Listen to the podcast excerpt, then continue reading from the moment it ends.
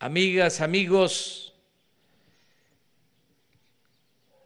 de Guelatao y de pueblos de la Sierra Norte de Oaxaca.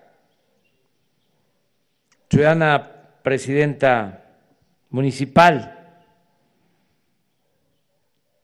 Consuelo Santiago García,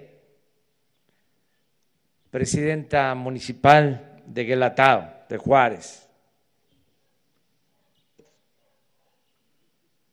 Hoy en su pueblo, en su sierra, recordamos de nuevo con admiración y cariño al presidente Benito Juárez García. En cualquier tiempo, pero más en esta época de transformación, es indispensable, imprescindible,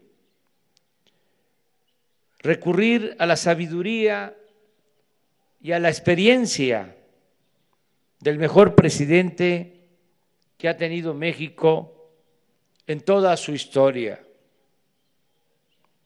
Sus frases son grandes consejos.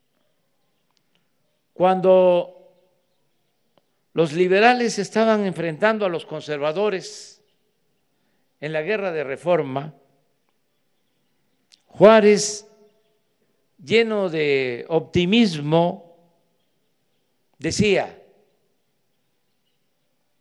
es imposible, moralmente hablando, que la reacción triunfe. Y también recomendaba que al retrógrada que no quiere oír, es preciso hablarle recio y seguido. ¿Cómo olvidar que cuando los conservadores resultaron derrotados en la guerra de reforma y fueron a traer al príncipe Maximiliano para tratar de imponer con el ejército francés una monarquía espuria en nuestro país, Juárez no dejó de alentar al pueblo en defensa de la patria y reafirmaba que México era tan libre, tan soberano, tan independiente como los más poderosos de la tierra y siempre manteniendo en alto la bandera de la dignidad, sostenía que el enemigo, el enemigo nos venza y nos robe, si tal es nuestro destino. Pero nosotros no debemos legalizar un atentado entregándole voluntariamente lo que nos exige por la fuerza. Si la Francia, los Estados Unidos o cualquier otra nación se apodera de algún punto de nuestro territorio y por nuestra debilidad no podemos arrojarlo de él, dejemos siquiera vivo nuestro derecho para que las generaciones que nos sucedan lo recobren. Malo sería dejarnos desarmar por una fuerza superior, pero sería pésimo desarmar a nuestros hijos, privándolos de su buen derecho, que más valientes, más patriotas y más sufridos que nosotros, ese derecho lo harían valer y sabrían reivindicarlo algún día. Aun cuando en el pensamiento de la época de los liberales no era tan relevante la necesidad de la intervención del Estado, del gobierno, en beneficio de los pobres, como sucedería a partir de la Revolución Mexicana, el presidente Juárez sí sabía desde entonces que poco podían esperar los humildes de los potentados. En 1865 afirmaba, los ricos y los poderosos no sienten ni menos procuran remediar las desgracias de los pobres. Podrá suceder que alguna vez los poderosos se convengan en levantar la mano sobre un pueblo pobre, oprimido, pero eso lo harán por su interés y conveniencia. Eso será una eventualidad que nunca debe servir de esperanza segura al débil. Por eso es un gran orgullo poder decir aquí, en la tierra del patricio, que vivimos tiempos de legalidad, soberanía y libertad, pero también son tiempos de lucha por la igualdad y la justicia. Recuerdo que hace un año aquí, como homenaje al presidente Juárez, me comprometí a que la pensión universal para adultos mayores se entregaría a partir de los 65 años y se incrementaría gradualmente hasta llegar al doble al inicio de 2024. Ahora vengo a decir que estamos cumpliendo.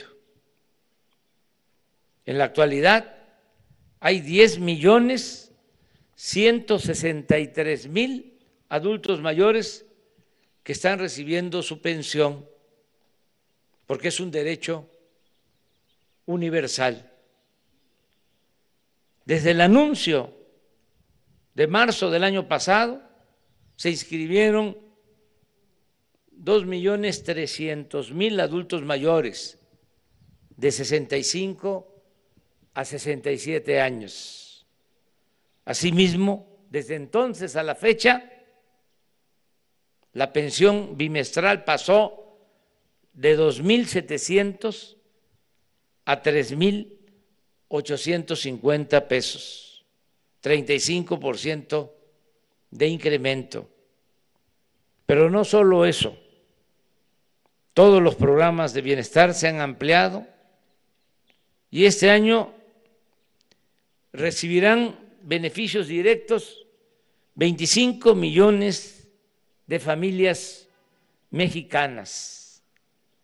En otras palabras, el 70% de las familias del país reciben cuando menos un apoyo del presupuesto nacional.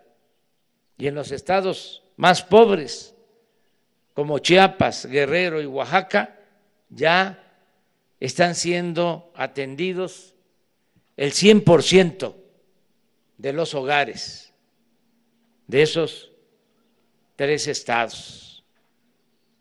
Habitantes y autoridades de Guelatao y de la Sierra Norte. Aun cuando no pueda estar presente mañana, que es el día de su natalicio, vengo a reafirmar mi lealtad al presidente Juárez, a Oaxaca y al pueblo de México. Regresaré el año próximo para seguir informándoles sobre nuevos logros conseguidos entre todos y desde abajo. Pero no duden en saber que mientras lo decida el pueblo, lo quiere el Creador y me lo permita la naturaleza, seguiré cumpliendo mi encomienda de velar por el interés del pueblo y de la nación y continuaré dedicando mi mayor esfuerzo a atender a los más desprotegidos, pobres y marginados de México. Antes de terminar, quiero informar que recibí un documento de cómo se ejercieron en el atado un poco más de 50 millones de pesos para beneficio de este pueblo histórico. También quiero informarle a la maestra Consuelo Santiago García, descendiente familiar de Benito Juárez García, que vamos a seguir apoyando en Guelatao y en todos los municipios de la Sierra Norte. Vamos a dar respuesta a sus peticiones. Vamos a seguir construyendo los caminos que hacen falta. Vamos a atender lo de la comunicación de la cuenca del Papaloapan a Oaxaca. Nos falta esa carretera. Ya se está trabajando en la carretera de Oaxaca a Puerto Escondido, en la carretera de Oaxaca al Istmo. Falta la carretera de Oaxaca a Tuxtepec, que se construya de nuevo con un trazo que permita hacer menos tiempo. Y también he recibido la petición de ampliar la carretera de Oaxaca a Guelatado, a Istlán. Vamos a revisar el proyecto porque es una carretera angosta, con barrancos y ya también con construcciones. Vamos a ver si podemos ampliar algunos tramos donde sea posible hacerlo. Y algo que sí quiero es comprometer y que ojalá y podamos inaugurar en el tiempo que te quede como presidenta vamos a hacer un camino eh, como un andador, una senda, el camino de Benito, el camino real, el camino que él este, eh, siguió para ir a Oaxaca cuando se fue a estudiar y a trabajar a Oaxaca porque es todo un símbolo de cómo eh, con el esfuerzo, con el deseo de superación, se puede salir adelante. Él nos dio ese ejemplo también. Entonces, sería extraordinario tener ese camino, una vereda nueva, bien construida, para caminar para correr, para la bicicleta, eh, un camino muy bello eh, con árboles flor en todo el trayecto, en homenaje a Benito Juárez, el camino de Benito. Eh, lo vamos a a iniciar lo más pronto posible, nos van a ayudar para que con todos los pueblos y eh, gobiernos municipales y delegaciones nos vayan indicando cuál es el camino. También historiadores de Oaxaca y gente mayor para ir haciendo este sendero y que puedan haber peregrinaciones cívicas desde Oaxaca a Guelatao. antes de que yo termine, si así lo decide el pueblo, la ciencia, la naturaleza, el creador, pues voy a venir a una peregrinación desde Oaxaca hasta Guelatao. Podemos en ese sendero tener hospedaje, este, miradores, porque es una zona muy bella, este, de bosques. El que quiera hacerlo en un día lo puede hacer. El que quiera hacerlo en dos días, lo mismo y venir aquí.